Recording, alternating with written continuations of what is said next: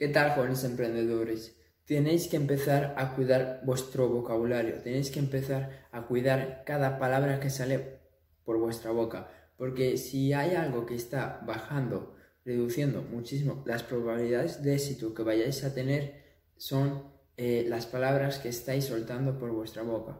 Porque veo muchísimas personas que se critican, veo muchísimas personas que cometen un error y dicen, ay, qué gilipollas soy, ay, qué tonto soy, ¿por qué siempre hago esto mal? Y todos estos tipos de comentarios lo único que están haciendo es bajando tu autoestima, bajando eh, todo.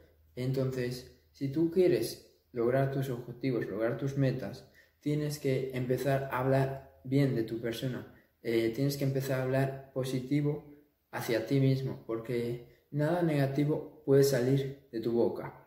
¿Y esto por qué? Porque para criticarte, para faltarte respeto, para decirte las cosas negativas o malas que hay dentro de ti, ya están las personas, ya está eh, la sociedad, ya está el mundo. Entonces, tú no te puedes criticar más aún por encima. Tú tienes que cambiar eh, ese hábito y por eso te propongo que durante los siguientes 30 días que solo digas cosas buenas hacia tú, hacia tu persona, que de tu boca solo puedan salir palabras de, que te empoderen, palabras que te eleven la confianza, palabras que te eleven la autoestima, porque solo así vas a eh, elevar la imagen que tienes de ti mismo. Y si tú eres capaz de elevar la autoimagen que tienes de ti mismo, vas a ser capaz de eh, mejorar las circunstancias que tienes ahora mismo. Espero haberte ayudado y nos vemos en el siguiente vídeo. Chao.